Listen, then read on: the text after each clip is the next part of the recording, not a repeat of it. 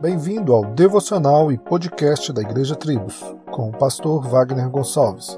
Visite o nosso site www.igrejatribos.com.br.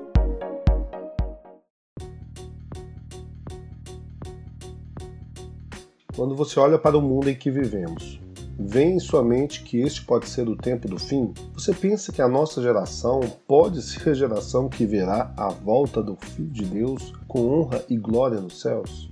Na história, muitos cristãos observaram ao seu redor os acontecimentos, as notícias, as tragédias e falaram: agora Jesus está voltando.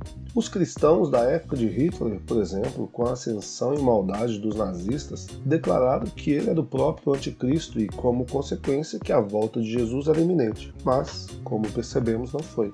Este é o mal de fazer exegese em jornal, como dizia o filósofo e apologista calvinista Greg Brunson. Mateus 24, 36, Jesus disse: Mas a respeito daquele dia e hora ninguém sabe, nem os anjos do céu, nem o filho, senão o Pai.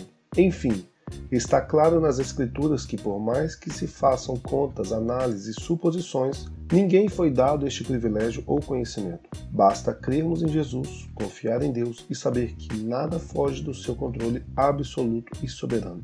E quanto ao filho, se ele disse que nem ele sabe, muito menos nós por que ficar inculcado com isso? Se Deus quis assim e o Filho também, o que importa é sabermos o que está escrito em Mateus 28, 18. Jesus aproximando lhe disse: Toda autoridade me foi dada no céu e na terra. Então creia, Jesus é o Senhor soberano e podemos confiar. E por conta disso, somos chamados a viver fielmente proclamando as boas novas do Evangelho a uma geração perversa.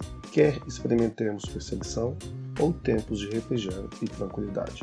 Um excelente dia, que Deus te abençoe. Solos Cristos, dele, por ele e para ele.